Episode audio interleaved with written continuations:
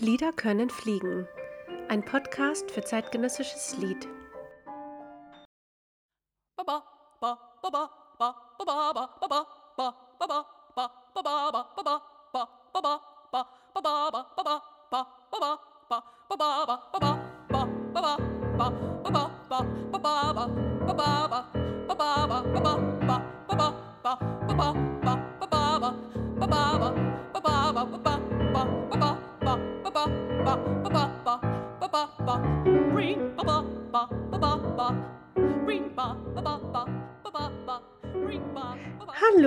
herzlich willkommen zum 14. Podcast von Lieder können fliegen.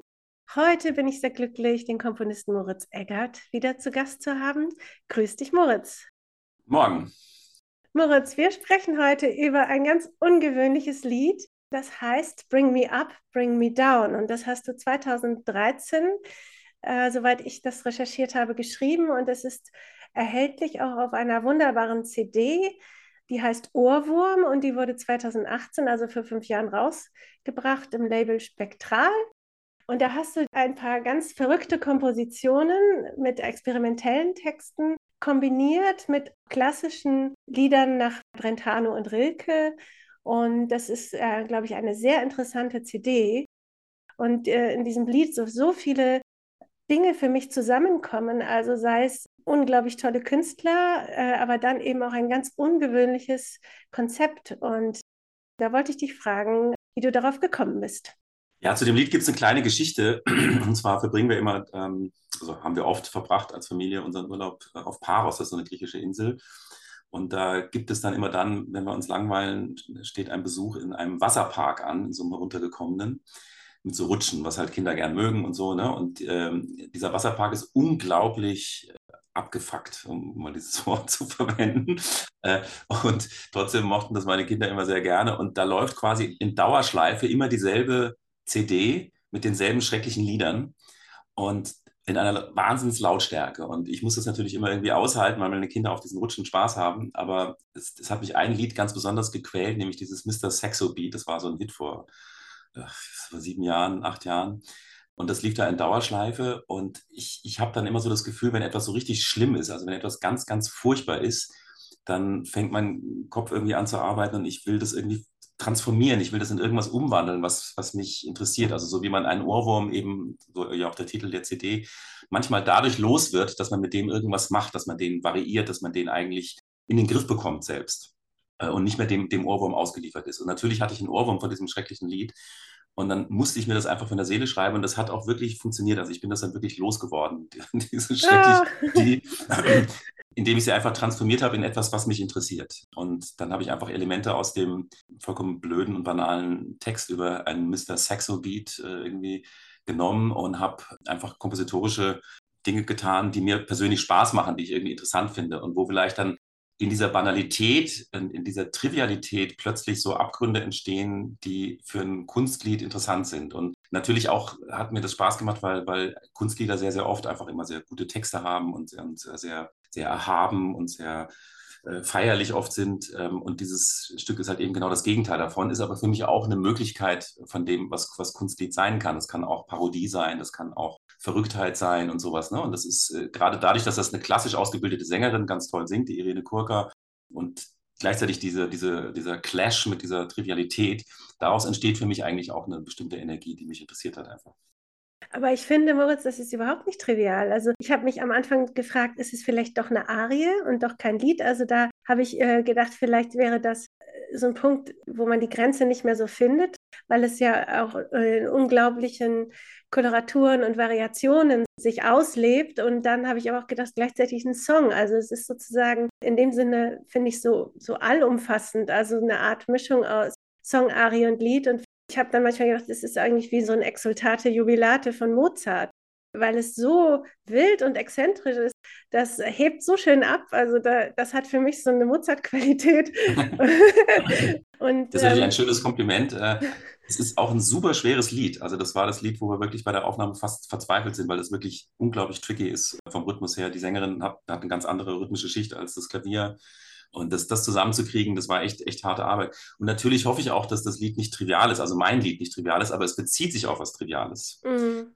Und ich bin sehr an Trivialkultur interessiert. Es fasziniert mich irgendwie, weil manchmal da, du weißt, was ich meine, sicherlich, manchmal werden da Wahrheiten sehr schnell ausgesprochen, aber in einer sehr undifferenzierten und sehr platten oft Form. Ja. Aber die Wahrheiten stimmen trotzdem. Also es, ja. Äh, die Trivialität stellt oft irgendein Lebensgefühl dar oder irgendein, äh, irgendetwas, an dem die Zeit gerade leidet. Und das einzige Problem dabei ist, dass es einfach sehr ungefiltert und sehr uh, unstrukturiert irgendwie so einfach nur so rauskommt. Ja? ja. Und es ist dann eigentlich die Aufgabe von, von uns KünstlerInnen, dass, dass wir damit irgendwie umgehen, dass wir das erkennen. Was sind eigentlich gerade die Themen? Ne? Und deswegen haben natürlich so große Liedkomponisten wie, wie Weil und Eisler sich immer dafür interessiert, zum Beispiel auch. Ne? Und das ist eine, und Mozart sicherlich auch, der greift in seinen Arien auf. Ja, also ich meine, auch Schikaneda ist ja teilweise natürlich. wirklich trivial.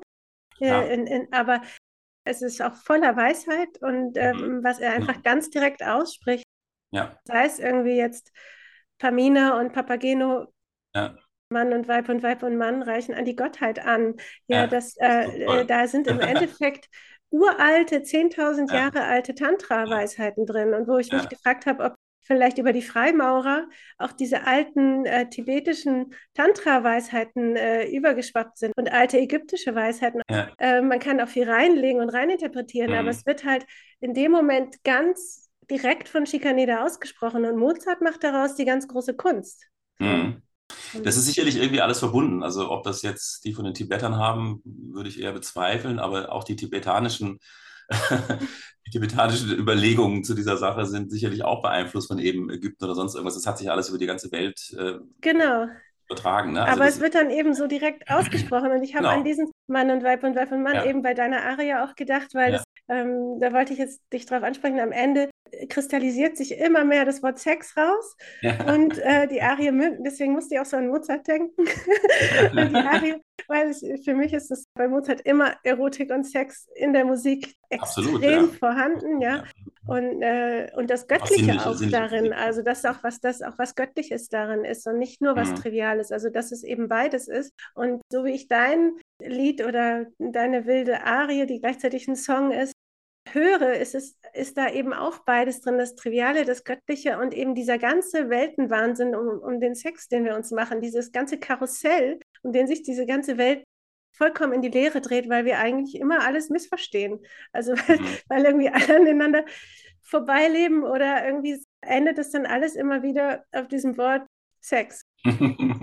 ja. Also es ist extra auch so kombiniert und sozusagen, ja, dass dieses kosmische oder triviale gleichzeitig, was sich da so eben im Liebesakt vereint, also um das sozusagen auch mal so auf den Punkt zu bringen, oder war das eher intuitiv und unbewusst?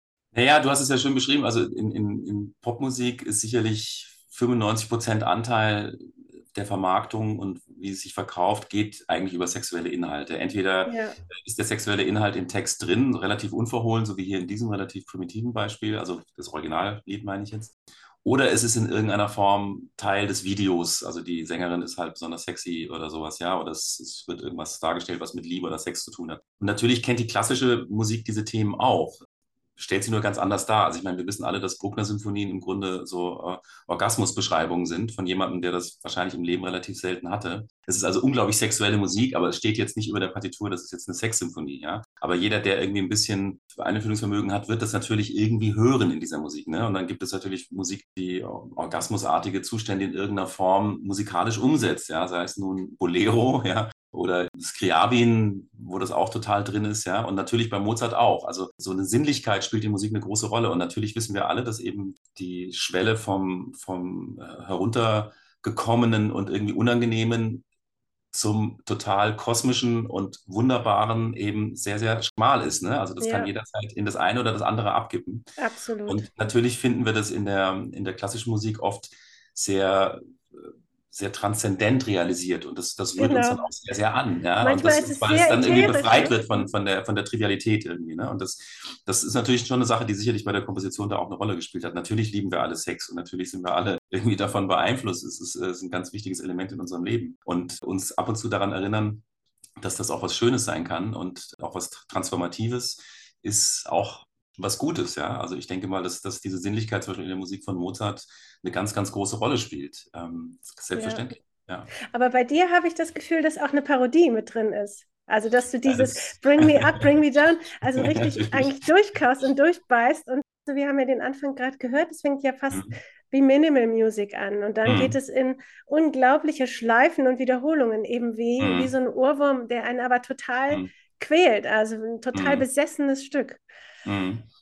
Ja, das ist halt einfach meine persönliche Freude an Übertreibungen und an Absurditäten und an äh, Seltsamkeiten. Also und, für mich ist halt eben neben äh, Sex und, und, und äh, äh, Transzendenz ist eben auch Humor und, und ähm, einfach das, das immer eine Betrachtungsweise zu finden, die auch das Absurde erkennt. Irgendwie, das ist für mich genau. ein ganz wichtiges Element in, in, der Musik, ja, weil ich mich daran auch total freuen kann. Also das ist für mich auch nah beieinander alles, ja. Und, und Sex ist wahrscheinlich auch am schönsten zwischen zwei Menschen, wenn die auch miteinander lachen können und auch über sich selbst lachen können. Also wenn das irgendwie so ein sowas ein sich gegenseitiges im wahrsten Sinne des Wortes öffnen ist, wo man, wo man auch ungeschützt ist und auch wirklich über die Absurditäten des Lebens gemeinsam lachen kann. Das sind eigentlich die schönsten Momente, finde ich. Ne? Weil das ist ja nie perfekt, Sex. Das ist ja nie so wie im, in, so, in so einem Hochglanzporno, sondern das ist immer ein bisschen, da ist immer irgendwas nicht ganz perfekt und das ist aber eigentlich das Schöne daran. Ja? Und, und das muss man auch umarmen eigentlich. Ah, Moritz, das hast du aber wirklich schön gesagt.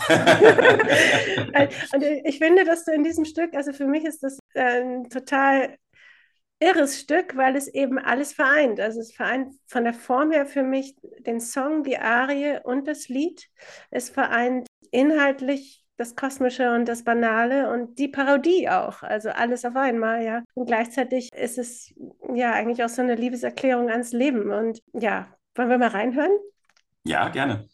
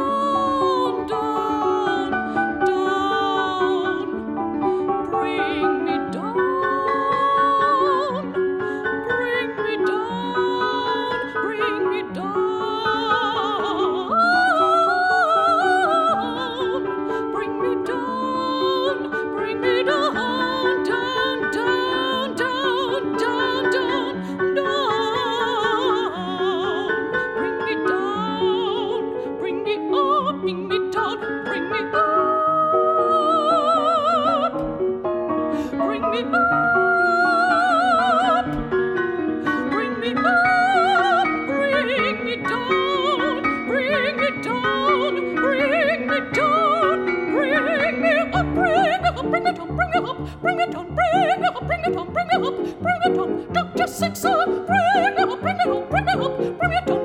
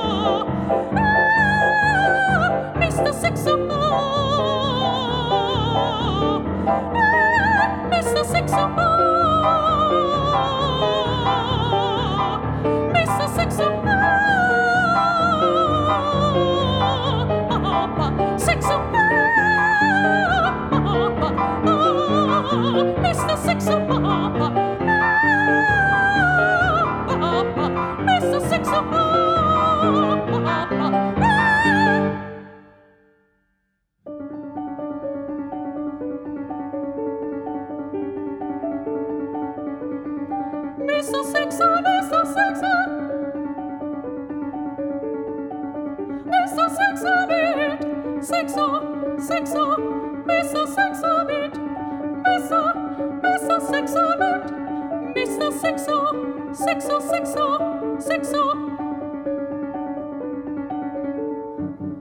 beat, beat, beat, beat.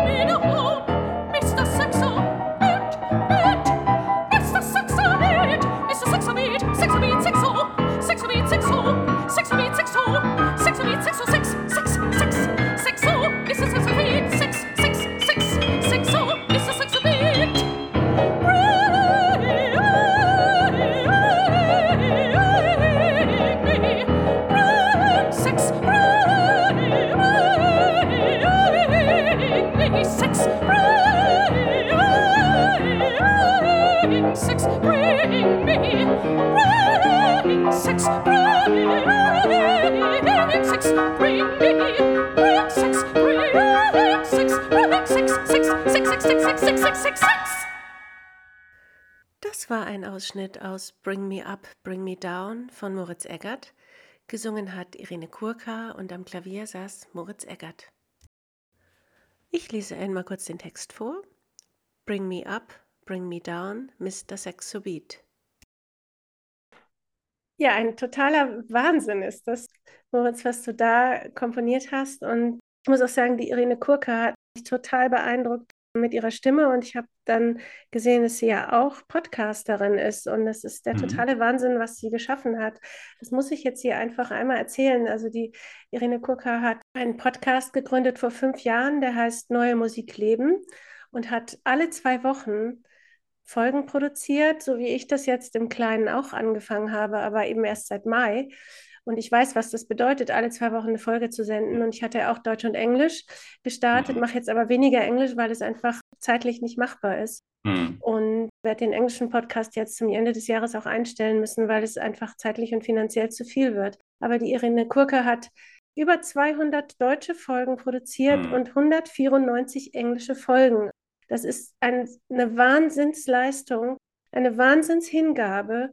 Und für mich hat sie, also das sind Folgen, meine gehen ja so über 20 Minuten und ihre gehen 55 mhm. Minuten ungefähr. Ähm, ich weiß, was es heißt, 20 Minuten total sauber zu schneiden, wie lange mhm. man daran sitzt, auch jeden Räusperer, jeden Atmer rauszuschneiden und mhm. ähm, das Ganze zu polieren, es nochmal zu kontrollieren, bis es gesendet wird. Und da, das ist eine solche Mammutleistung. Also abgesehen davon, dass ich finde, dass sie göttlich singt. Also bin ich vor Respekt fast im, im Boden versunken und ich finde, dass die Irene Kurka wirklich da eigentlich den Ernst von Siemens Musik der Preis der Musikstiftung irgendwie verdient hat. Also das, man müsste sozusagen, oder einen GEMA-Preis, also wirklich einen Preis, der finanziell dotiert ist, weil man ja mit Podcasting überhaupt nichts verdient. Es macht nur ganz viel Arbeit. Und damit man es allen zugänglich macht, kostet es eben auch nichts. Und ich möchte da jetzt an dieser Stelle auch wirklich dafür werben, diesen wunderbaren Podcast Neue Musik leben von Irene Kurka anzuhören und sie eventuell auch finanziell zu unterstützen,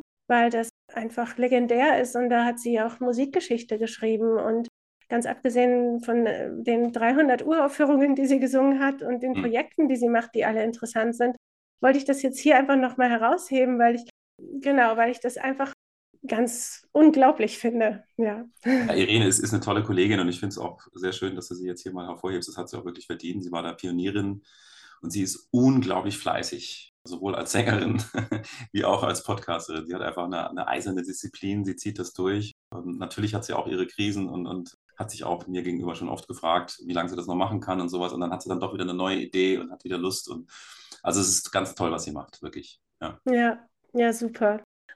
Du hast mit ihr ja auch sicher schon mehrere Sachen gemacht dann, oder? Wir haben einige Projekte zusammen gemacht. Ja, sie ist halt als, als neue Musiksängerin unglaublich aktiv, kennt auch wirklich alle und hat äh, die vielen, vielen Uraufführungen, die du genannt hast, hat sie gesungen natürlich. Und einfach deswegen eine wahnsinnige Erfahrung auch als Sängerin. Ne? Also das, ja. das heißt, kommt mit ihr sehr, sehr schnell zu, zu Ergebnissen, wo sich andere ein bisschen schwer tun, einfach weil ihnen diese Erfahrung fehlt. Ne? Und das ist ihre große Stärke. Ja. Wie ist denn das auf deiner CD Ohrwurm? Hast du ja jetzt Lieder nach romantischen Texten, gerade mit solchen schrägen Liedern komponiert. Und jetzt wollte mhm. ich dich fragen, bist du beides? Also stößt in dir genau beides zusammen und daraus entsteht diese schöpferische Energie oder würdest du dich für eine Seite entscheiden wollen? Also ich, schöpferische Energie, wie auch bei Sexualität, entsteht immer so ein bisschen aus auch einem Gegeneinander. Ja? Also ich glaube, dass das eine ganz wichtige Rolle spielt. Also ich, mir ist da kein Element, äh, ist mir da das Wichtigste. Also ich finde es immer schwierig, wenn, wenn ein Element anfängt zu überwiegen, also wenn Musik im wahrsten Sinne des Wortes nur ernst ist oder aber auch nur albern. Beides wäre irgendwie blöd, ja. Und für mich sind die, die größten Komponistinnen und Komponisten diejenigen, die das eigentlich verbinden, wo irgendwie bei, also das Gleichgewicht einfach stimmt. Und das ist halt eben tatsächlich bei Beethoven, Mozart zum Beispiel perfekt realisiert. Das ist Musik, die voller Humor ist, aber auch voller Tragik, voller Ernst. Also das Leben in all, seiner, äh, in all seinen Facetten findet da irgendwie Platz. Und das ist für mich immer ein ganz wichtiges Konzept, dass ich eigentlich das Leben, wie wir es erleben, in irgendeiner Form in der Musik widerspiegeln möchte. Und unser Leben ist halt manchmal banal, manchmal ist es erhaben, manchmal ist es tragisch, manchmal ist es aber auch total doof und, und verrückt. Und manchmal passieren unvorhergesehene Sachen. Das liebe ich am Leben. Also das ist für mich die Energie, das, das Blühende, das, das immer wieder neu Entstehende. Und äh, deswegen ist für mich so eine Kombination jetzt gar nicht so, so konzeptionell entstanden, sondern das ist einfach, so, so, so denke ich einfach grundsätzlich. Also für mich hat sowas nebeneinander immer Platz. Und auch in den sogenannten romantischen Vertonungen, die du jetzt genannt hast, gibt es auch ein Element des Verrückten und des, des irgendwie Abgründigen und, und Seltsamen und sowas. Also das, das changiert so ein bisschen. Ne? Und ich, ich mag das sehr, sehr gerne, das zu, zu, zu kombinieren und, und, und eben auch diese Fallhöhen ständig zu erforschen, ne? dass etwas umgehen kann in etwas vollkommen anderes, dass etwas, was extrem traurig ist, plötzlich in etwas Albernes umkippt, so wie wir alle das Gefühl kennen, dass man bei einer Beerdigung plötzlich lachen möchte oder sowas, ja, und das ist ein total schlimmer Moment und so. Das liegt bei uns auch im, im Gehirn einfach auch sehr nah beieinander, diese ganzen verschiedenen Emotionen. Ne? Also wenn die eine Emotion angeregt wird, wird die andere auch angeregt, weil die direkt daneben liegt in der Gehirnrinde und so. Ne? Also das ist sehr menschlich alles, finde ich. Ja, und es gibt im Endeffekt gibt es ja keine Lösung. Ne? Nee, es gibt also, keine Lösung. Gibt Aber ja das Leben setzt sich immer durch. Das ist eigentlich das Schöne, weil das ist immer für mich das Tröstliche, dass, dass vieles vergeht, vieles geht kaputt und so weiter, aber es entsteht immer wieder Neues und das Leben setzt sich einfach durch. Das Leben ist unglaublich stark. Und hast du da auch, ähm, bist du da auch ein bisschen beeinflusst von, von Hans Neuenfels? Du hast ja mit ihm auch zusammengearbeitet und er hat sich ja auch, soweit ich das weiß, also ich habe ihn auch mal kurz kennengelernt, ja. äh, immer für das Banale auch interessiert, also auch ja. für das Alltägliche. Gab es also da auch äh, Parallelen? Ganz oder? sicher, ganz sicher. Also ich meine, ich habe Hans, Hans Neuenfels sehr gut gekannt und, und ihn sehr, sehr bewundert äh, als Künstler und auch als Menschen sehr geliebt. Und ich bin sicher, dass, das, dass wir in vieler Philosophie so sehr, sehr nah waren. Also das, das kann ich sehr nachvollziehen. So auch sein, sein, ja, sein, seine eigentlich grundsätzliche Liebe zum Leben, die sich immer irgendwie geäußert hat und auch das Interesse an, an, an dem Abgründigen und Skurrilen und so weiter. Ne? Aber ähm, diese, diese Theaterleidenschaft, diese Begeisterung, er war ein unglaublich lebendiger Mensch. Also das, das finde ich toll. Ja. Hm. Ja, schön, Moritz. Wir könnten jetzt noch ewig weiterreden. Aber also ich bin einfach glücklich, dieses Stück entdeckt zu haben, weil das für mich wirklich, also für mich ist das so ein totales Bang, ja, so ein richtiger Wurf. Es ist, ist schön, dass du das Stück bringst, weil das ist tatsächlich unglaublich unbekannt von meinen Liedern weil es wurde quasi nie aufgeführt. Ich glaube, das ist, äh, ist entstanden und dann ist es auf diese CD aufgenommen worden, aber ich kann mich jetzt an gar keine Konzerte damit erinnern, große oder so. Also das, das ist tatsächlich ein reines Aufnahmestück bisher. Mhm. Und es werden zwar viele Lieder von mir gesungen, aber dieses Lied aus irgendeinem Grund nie. Was damit zu tun haben könnte, dass es tatsächlich relativ schwer ist. Ähm, es ist ja. wirklich eine Herausforderung, das zu machen und man braucht jemanden wie Irene Kurka, die das äh, auch mit einer großen, großen Können einfach realisiert. Aber ich hoffe, dass vielleicht ein paar Leute auch Lust bekommen, dieses Lied zu, zu, zu machen, weil es einfach, glaube ich, in einem Liederabend eine ganz lustige Note sein ja, kann. Ja, absolut. Also außerdem gibt es ja auch viele Sängerinnen, die so eine geläufige Stimme haben. Aber ja. es braucht sozusagen auch einen Veranstalter, der so eine Prise, einen Funken Humor hat ja. und gleichzeitig erkennt, äh, was da künstlerisch auch an Komplexität abgeht. Und ähm, ich hoffe jetzt einfach, also wir haben ja pro Folge immer ungefähr 300 bis 500 Hörer. Mhm. Und ich freue mich jetzt einfach, dass wir dieses Lied spielen konnten auf dem Podcast. Und ich wünsche natürlich diesem Lied oder diesem wilden Song oder dieser wilden Ex Exultate Arie von Moritz Eggert, wünsche ich natürlich jetzt, dass sie noch viele Bühnen erobert. Und ich glaube, sie kann auch wunderbar wirklich mit klassischen Konzertarien kombiniert werden. Und ich bin ja, die Idee war schon, also das hast du ja richtig gesagt, das ist wirklich ein Versuch, eine virtuose Arie zu machen. Total. Natürlich steht die Sängerin da im Mittelpunkt und es ist eine große Leistung, ähm, dieses Stück zu singen, einfach zu können. Und natürlich liebe ich auch Virtuosität, also ich finde das toll, also wenn, wenn, wenn so irgendwie ein, ein exaltierter Moment irgendwie entsteht, also der, aber der aber von großem Können irgendwie einer, einer Künstlerin beflügelt ist, das ist was ganz Tolles. Und das ja. ist ja auch die Idee von diesen Arien, ne? klar. Ich glaube, das ist eine tolle Herausforderung, sowohl für eine Sängerin als auch für einen Pianisten. Und gleichzeitig könnte es auch ein richtiger Publikumsliebling werden, weil man einfach diese ganze Ironie auch darin begreift, in unserem ganzen Leben und Treiben und in unseren Karussellfahrt, die wir irgendwie unser ganzes Leben lang vor uns haben und immer denken, wir werden reifer und weiser und dann sind wir plötzlich wieder wie Kinder. Mm. Das hast du so schön gesagt, dass ich dem jetzt eigentlich gar nichts hinzufügen möchte.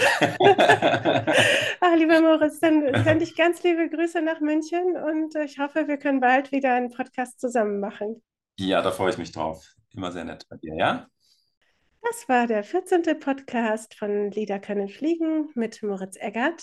Vielen Dank fürs Zuhören und hoffentlich auf ein nächstes Mal. Auf Wiederhören.